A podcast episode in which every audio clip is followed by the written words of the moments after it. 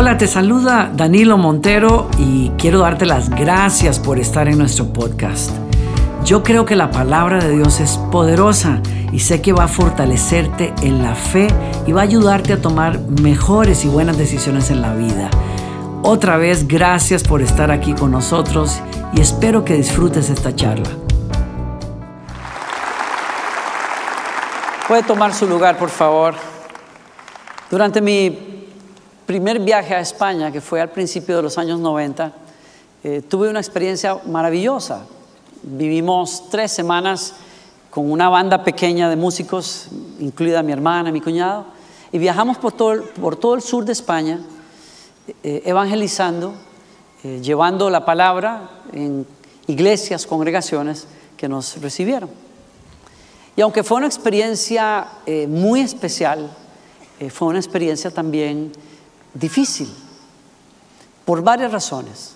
Había asuntos a nivel personal que yo estaba atravesando que, eran estresantes, eran fuertes, pero en medio de eso, pues el Señor nos abrió la puerta y fuimos allá a servir y nos topamos también con una, con una serie de cosas también que fueron desgastantes. Con decirle a usted que al, cabo de unas dos semanas, eh, aunque era muy lindo y tal, yo estaba deseando regresar, la verdad. Y entonces, una noche recibí una llamada eh, eh, en la casa del pastor que nos hospedaba y era de un pastor desconocido que quería que subiéramos a Galicia. Era el pastor Marcos Zapata, a quien yo no conocía en ese momento y la verdad que solo lo conocía su mamá, yo creo, porque yo, yo no, nunca jamás había escuchado del pastor Zapata. Y entonces, este, eso se lo aprendí al pastor Marcos. y entonces, eh, Nada, él me insistía que, habían escuchado mi música, que querían que fuera a Galicia, que, y yo, yo le digo entre usted y yo, yo estaba hasta aquí en ese momento de España. Los amo, mis amados españoles, pero yo, yo estaba tan cansado, yo quería regresar a casa. Y le dije, le di un rotundo no en el teléfono, no y no, pero mire, no, no y no. Mi excusa, claro, fue, yo tenía un par de conciertos más, dos días o tres de descanso y regresábamos, ¿no? Cuelgo el teléfono y el día siguiente me llaman de la ciudad en Córdoba, en España, donde íbamos a hacer un concierto en la calle y me cancelaron el concierto. Y no solo ese, sino el que seguía. Y de pronto tengo cinco o seis días por delante en los que no vamos a hacer nada. Y dije, yes. Eso es lo que yo quería. Yo necesito descansar. El viaje es súper cansado y yo necesito un espacio. ¿no? Y esa noche, después de que habíamos paseado todo el día por el pueblito donde estábamos, que suena el teléfono durante la cena y ¿quién creen que era? El mismo pastor, Marco Zapata. Y yo asombrado le digo, pero ¿cómo estás llamando otra vez? Y yo te dije ayer que no. Y me dijo, bueno, porque estuve orando y por si acaso algo había pasado. Y ahí fue que dije, ay Dios mío, yo más vale que vaya porque si no, ya que no se diga que yo soy un Jonás, una cosa así, porque rebelde o algo así, ¿no? Y dije, yo tengo que ir, ¿no? Y entonces nos fuimos por, eh, creo que fue por tren hacia Madrid o por avión, y de Madrid a Galicia, hacia Lugo, había que ir en autobús. Eran más o menos, son como unas cinco horas y media, seis horas por ahí en autobús. Y ahí además de que yo en el fondo, o sea, estoy yendo porque digo, wow, para que Dios, Dios me habló, yo necesito ir, pero yo no tengo ganas de, ministrar más ni de servir más. Tal vez los de ustedes que han estado en un ministerio saben de lo que estoy hablando. Hay un momento en que uno dice, me encanta el ministerio, pero no quiero ver más gente. Hay un momento en que uno le puede pasar eso. Se desgasta, se quema. Y entonces yo estaba así. Así es que voy, me, me subo al autobús con mi hermana y el equipo y ahí me doy cuenta desde que me subo al autobús que estoy arrepentido de haber dicho que sí por las próximas cinco horas y media o seis horas. Estoy diciendo a qué hora dije que sí. ¿Por qué estoy metido en esto? No, yo quería irme a mi casa, ¿no? Era un autobús como con 70 españoles fumando hasta por los codos, porque era, fumaban y fumaban. Yo nunca vi gente fumar más que la gente en España hace 20 años más o menos. Una cosa era por todas partes que fumaban. ¿no? Y entonces el humo que había en ese auto, autobús que no tenía aire acondicionado era tan espeso que usted no podía ver al chofer al frente. Yo sabía que se iban a reír porque no me creen, pero es verdad. Si usted fue en esa época a España, usted sabría que estoy diciéndole la, la verdad. De aquí para arriba no se veía la gente. Era una cosa horrible. Cinco horas y media, seis horas con el suéter en la, en la nariz, diciendo a qué hora dije que sí, que llegue este autobús ya donde tiene que llegar. Yo llegué hastiado, aburrido, cansado, harto. Y se abrió la puerta del autobús, se bajó todo el mundo y en lo que bajábamos maletas y qué sé yo, nos quedamos de últimos. Y entonces, cuando se abre la puerta, una noche fría en el norte de España, lloviznando, una cosa tremenda, y diez parejas al frente de nosotros, con una sonrisa de oreja a oreja, con abrigos en las manos y con un abrazo, que cuando nos lo dieron, se me olvidó el viaje. Se me olvidó el viaje y dije, Dios tiene algo aquí especial. Yo no sabía, yo no sabía que los próximos días serían los cinco o seis días más maravillosos. En todos mis 30 años de ministerio no, he vivido una semana llena de tanto eh, amor, hospitalidad, comida muy buena, mariscos espectaculares, pero voy a dejar eso de lado. La amistad, el amor, la sonrisa, las risas. Marcos Zapata eh, era, estaba soltero todavía, a punto de casarse, pero bueno, entonces pasamos muchísimo tiempo juntos y es un contador de chistes empedernido. Entonces eran, eran historias, historias, historias, riéndonos el día entero y luego ministrando en las noches y la presencia de Dios tocaba a las personas. Hubo cosas que pasaron ahí que nunca había antes pasar. Y yo regresé a América deseando regresar otra vez a España.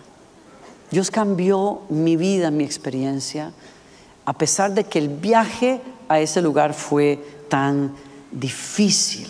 Y eh, le cuento esto porque yo sé que algunos de nosotros no nos hemos dado cuenta, pero yo quiero recordárselo a ustedes esta tarde. La vida puede ser un viaje un poco incómodo.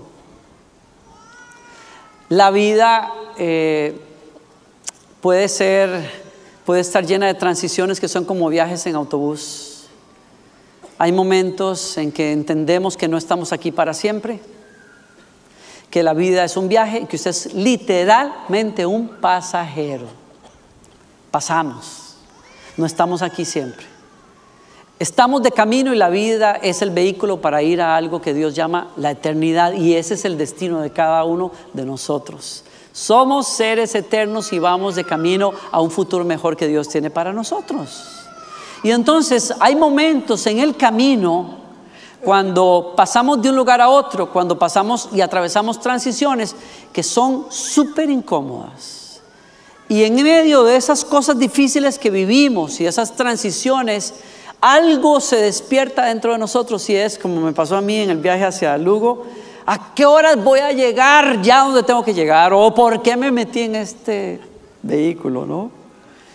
Y no nos damos cuenta que en esos momentos de gran incomodidad, como suele pasar cuando una familia pierde a un ser querido, como cuando una enfermedad está luchando o estamos luchando contra ella, etcétera, etcétera, no nos damos cuenta que en esos momentos que no queremos vivir ninguno de nosotros, se nos hace un gran favor y es adentro de nosotros surge un, un deseo muy grande, un gemir casi por llegar a casa, por llegar a donde tenemos que llegar. Una realización muy cruda de que este no puede ser el final, de que este no es el destino de nosotros. Y algo adentro de nosotros, y creo yo que es el Espíritu Santo, en el corazón de un cristiano que le dice, ten paciencia, tranquilo. Puede ser que este viaje sea difícil, pero lo que te espera es muy bueno. Tu destino es eterno. No eches raíces donde no tienes que echar raíces. No agarres demasiado equipaje porque necesitas estar libre para donde tú vas. No pongas la mirada en las cosas que se acaban. Levanta los ojos y pon la mirada en algo eterno que te espera. Y cuando hacemos eso, cuando el Espíritu Santo nos hace gemir así, nos hace anhelar eso, nos da un gran favor. ¿Por qué? Porque al ayudarnos a levantar los ojos de lo temporal, de lo, lo doloroso, de los baches en el camino que apuntan hacia un destino muy hermoso, Dios provoca que nuestras fuerzas se renueven solo por mirar hacia adelante y darnos cuenta hacia dónde Dios nos quiere llevar y que es un buen lugar. Entonces, al levantar la vista, Dios renueva las fuerzas de nosotros. Dios nos hace reenfocar, eh, ganar perspectiva y darnos cuenta que las cosas difíciles que estamos viviendo no son tan grandes, no son eternas, son temporales. Y por lo tanto, al encontrar que las cosas difíciles que vemos como enormes no son tan grandes ante lo que Dios va a traer, nos llenamos de ánimo y marcamos decisiones que nos ayudan a entender hacia dónde yo quiero llegar. Y entonces la palabra del Señor para nosotros es, no te desanimes, no cuelgues la toalla cuando el viaje es difícil. Especialmente mi mensaje es un mensaje para viajeros cansados para gente que está tirando la toalla en el viaje. Tengo una palabra de Dios para usted hoy, viajero cansado. No se desanime, no se dé por vencido.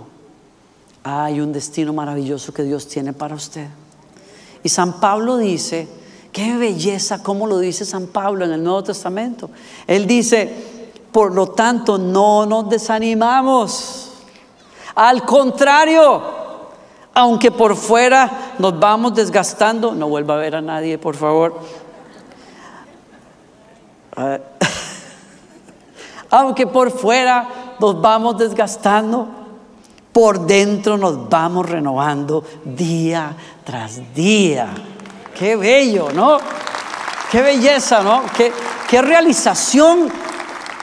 Ese, ese tipo, si usted lee el capítulo al principio y el capítulo anterior, él, le va a estar diciendo a usted, los apóstoles somos perseguidos, pero nunca abandonados, derribados, pero no derrotados. Él dice, pasamos cosas terribles en este viaje, terribles. Pero él dice unos pocos versículos después, pero de ninguna manera nos desanimamos, porque adentro de nosotros hay algo nuevo cada día que se levanta, adentro de nosotros, y dice, pues los sufrimientos, oigan, miren qué maneras, no está hablando de un dolor de cabeza, no son sufrimientos, él dice, los sufrimientos ligeros y efímeros que ahora padecemos. Ay, el apóstol está hablando de persecución. ¿Cuántas, ¿Cuántas voladas de rejo le dieron en esas espaldas a Pablo? ¿Cuántos naufragios, cuántos latigazos, cuántas traiciones? vivió Pablo. No está hablando de padecimientos fáciles, pero a mí me parece increíble que él siga diciendo, los sufrimientos ligeros y efímeros que ahora padecemos producen una gloria eterna que vale muchísimo más que todo sufrimiento. Hay algo adentro de un cristiano que se hace fuerte y sólido cuando sufre.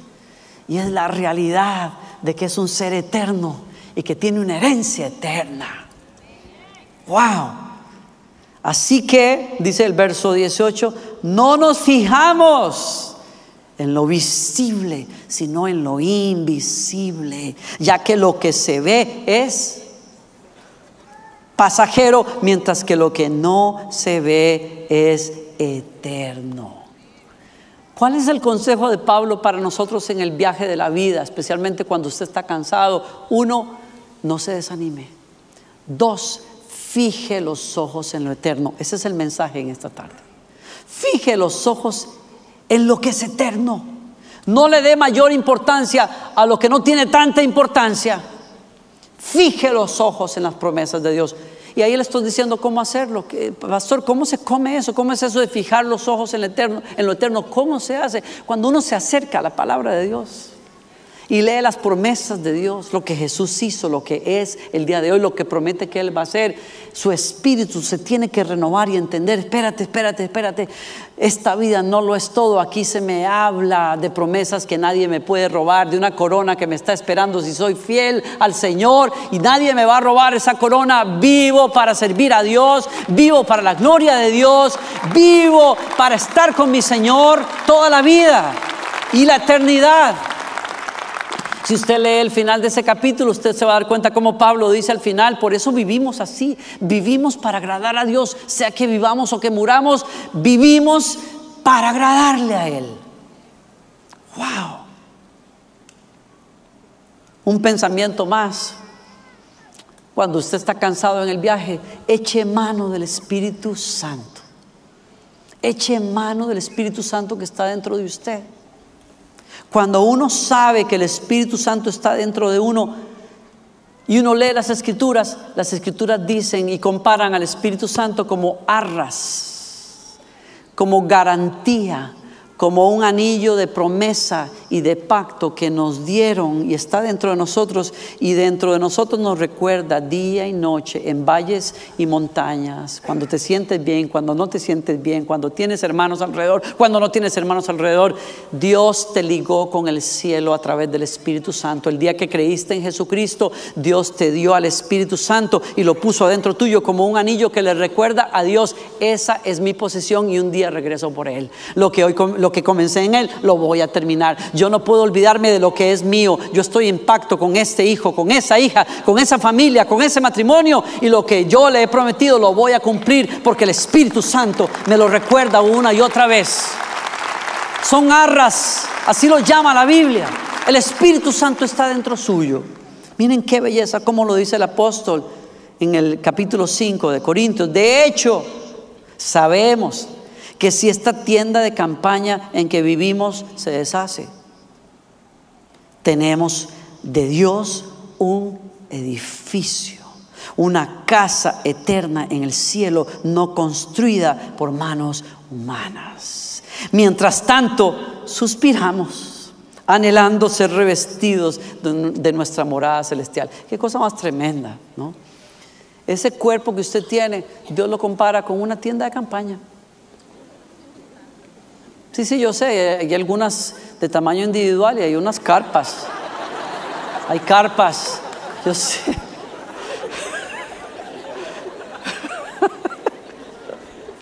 Pero con eso, miren, con, no sé cómo es que usted perciba su cuerpo. Hay gente, ¿verdad?, que pues se siente muy orgullosa de su estado físico y lo felicito por eso. Pero mi hijo, cuando Dios lo ve a ustedes de arriba, dice, esa es una carpilla. Yo tengo una casa de adeveras aquí arriba. Te tengo un cuerpo preparado, una morada eterna. Ay, pastor, gloria a Dios. Por eso a mí no me preocupa eso de las libras y de no correr y no caminar. No sea sinvergüenza, cuídese. Porque a usted le van a pedir cuentas también. Sí, sí, es el templo del Espíritu Santo. La Biblia también dice que el cuerpo, eso me gusta de la escritura. Uno nunca se puede referir a una sola verdad porque la Biblia dice, como Pablo está diciendo, tu cuerpo es una tienda de campaña. Ya, se deteriora, se gasta y entonces hay que cambiarla y viene el día en que Dios te va a dar algo nuevo. Pero también por otro lado dice, su cuerpo es el templo del Espíritu Santo. Entonces hay que cuidarlo, hay que remendar esa tienda.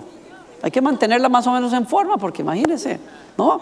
Hay que cuidarla. Pero no eche raíces donde no tiene que echar raíces. Dios le ha preparado a usted un edificio hecho por Dios mismo. Lea un versículo más. Oigan, esto me sacude tremendamente. Dios mismo nos ha preparado para esto, dice el versículo que sigue. Míreme al frente, por favor, y présteme atención a esto.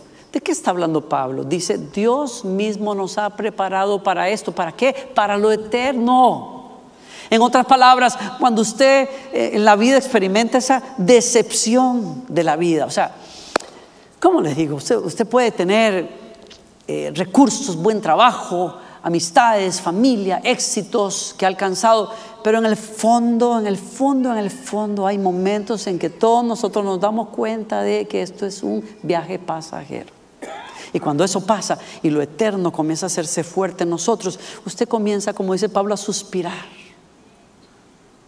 Y cuando usted suspira, el Espíritu Santo le está haciendo el favor a usted de recordarle, mi hijo, usted es un pasajero Dios tiene algo eterno para usted. Dios mismo nos preparó para lo eterno. Por lo tanto, lo que es temporal no te puede satisfacer jamás.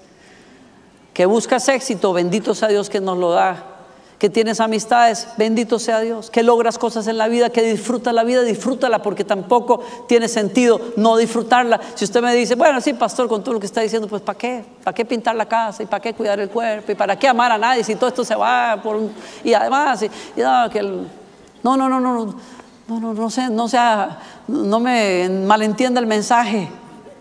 Lo que Dios está diciendo es, alce los ojos cada día disfrute la vida, dele gracias a Dios, pero alce los ojos y entienda hacia dónde va usted. Y esos anhelos y ese gemir, entiéndalo, es el Espíritu Santo diciéndote, prepárate, vive para una vida mejor que esta. ¿No? Y entonces, le leo un versículo más, el Espíritu es la garantía que tenemos de parte de Dios de que nos dará la herencia que nos prometió y de que nos ha comprado para que seamos tu pueblo. Adentro suyo usted tiene una garantía. Cuando alguien amado se va, no hay momento, creo yo, en la vida de un cristiano más fuerte para redescubrir esa esperanza eterna que cuando alguien amado se va. Porque lo que le espera es bueno. Vale la pena consagrarse a Dios. Vale la pena ponerle ganas a lo que uno hace por el reino de Dios. ¿no? Si usted me preguntara a mí, por eso le quise animar. Si usted me preguntara a mí, ay pastor, ¿cómo será la experiencia de ir a Galicia? Yo le digo, váyase de cabeza porque vale la pena. ¿Saben por qué? Porque yo estuve ahí y yo tengo la garantía en mi experiencia de que lo que viene es bueno. Tengo una garantía, tengo recuerdos que se han quedado y se quedarán toda mi vida. Tengo amistades con las que atesoro minuto a minuto estar porque viví la experiencia y sé lo que es estar eh, sirviendo a Dios con españoles que aman a Dios con todo el corazón. Usted me dirá qué bonita la analogía, pero es que nadie ha venido de aquel lado para decirnos a nosotros qué tan real es lo eterno y qué tan bueno. Pues fíjese que sí. Jesús, el Hijo de Dios, se hizo carne, murió, resucitó y apenas resucitó, dice la Biblia, sopló el Espíritu Santo sobre los creyentes. ¿Por qué? Les dijo, señores, pellizquense, les estoy dando la garantía de que lo, de que, lo que les espera es bueno. Vale la pena cualquier cosa. El Espíritu Santo está en usted para garantizarle que vale la pena, que se prepare usted para lo eterno, que mire los sufrimientos efímeros temporales y deje que el peso de gloria lo llene a usted dentro. Miren, termino con esto. Ya dije termino dos veces, ¿verdad? Ok, ya está más seguro de que termino acá. Miren, los santos del Antiguo Testamento, la gran mayoría de ellos murieron sin ver un plan más completo. Solo pudieron escuchar a los profetas que les decían, Dios va a mandar a un Mesías vivan para ese día. No vieron todas las promesas de Dios cumplidas para ellos, no lo vieron todo, no vieron el cuadro completo, pero dice la Biblia, murieron saludando de lejos los planes que Dios tenía. Un día de dos pueblos se hará uno. No podemos llegar a nuestra meta porque todavía no ha venido el Mesías que tiene que salvar a todo el mundo. Pero cuando venga seremos un pueblo. Estoy, estoy diciéndole algo que es profundo, pero que yo creo que todos podemos entender entendieron que la vida no lo era todo, que había una vida mejor que esperaba. Y entonces al entenderlo, estuvieron dispuestos no solo a sufrir lo que la vida pueda traer de por sí, sino a padecer por esa causa del reino de Dios. Escuche lo que le estoy diciendo. Que Dios te dé la gracia de escuchar lo que te estoy diciendo de parte de Dios, para que no vendas lo eterno por cosas que pasan por placeres que no valen la pena. Porque esos creyentes del Antiguo Testamento vivieron y estuvieron dispuestos hasta sufrir en la, muerte porque veían a dónde iban por fe. Y dice la escritura, yo cierro con esto, tres, ahora cierro. Hubo mujeres, escuchen esto, yo les ruego, quédese conmigo estos minuticos que quedan aquí, tengo tres minutos hubo mujeres que recobraron a sus muertos resucitados. O sea, hubo gente que experimentó respuestas increíbles de parte de Dios, pero luego mire lo que sigue después de ese punto. Hubo otros que no. Dice, a unos los mataron a golpes, pues para alcanzar una mejor resurrección no aceptaron que los dejaran libres. ¿Leyeron eso? Eso suena de locos. Pudieron haber negado su fe y quedar libres, pero dijeron, no, no, no puedo. Lo eterno pesa más que lo temporal. Aunque mi último viaje sea difícil, prefiero pasar por ahí que negar lo que no puedo negar. Wow. Y dice, otros sufrieron burlas y azotes y hasta los encadenaron y encarcelaron. Algunos fueron apedreados, cortados con una sierra por la mitad, asesinados con espada. Otros anduvieron fugitivos de un lugar a otro. Otros anduvieron vestidos con pieles de oveja y de cabra, pasando necesidades, afligidos y maltratados. A estos que anduvieron sin rumbo por desiertos y montañas, por cuevas y cavernas, el mundo no los merecía. Y aunque todos fueron aprobados por su fe, ninguno de ellos vio el cumplimiento de la promesa. Está hablando del Mesías. Es que Dios tenía preparado algo mejor. Los perfeccionará a ellos cuando nosotros también lo seamos. Esto es muy profundo para reflexionar y no puedo entrar en detalle en esto, pero lo que quiero decir es, es un misterio. Para muchos de esos creyentes del Antiguo Testamento, Dios les dijo, no te voy a librar si tú no quieres. No te voy a contestar si tú no quieres. Si tú me dices, Señor, yo prefiero lo eterno, ok, entonces te voy a poner en una sala de espera.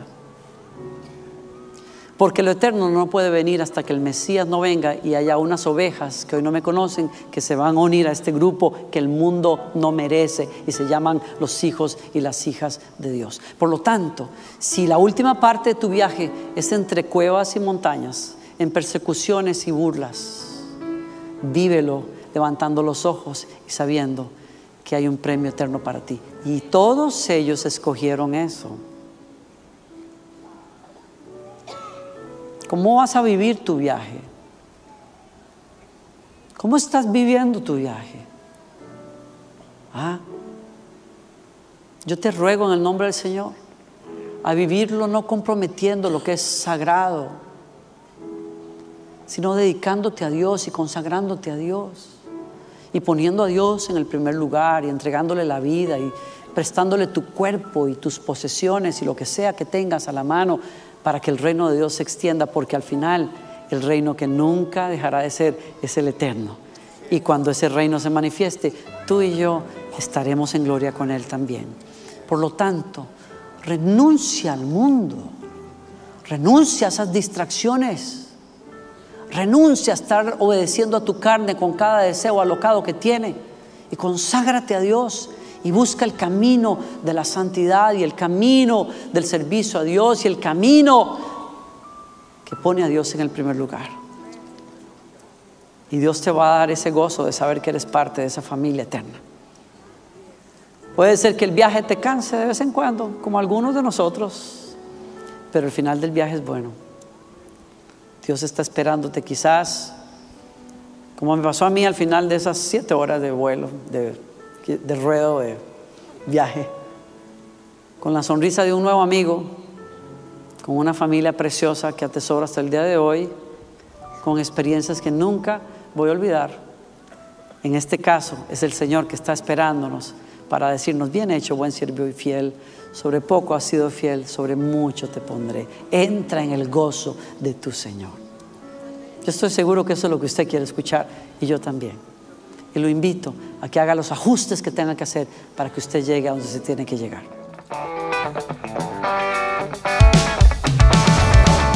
Gracias por acompañarnos. Espero que hayas disfrutado del mensaje Y si fue así, te invito a que te suscribas a nuestro podcast. Cada semana tendremos un mensaje nuevo para ti. Te quiero invitar también a que compartas el mensaje con amigos y que nos escribas también.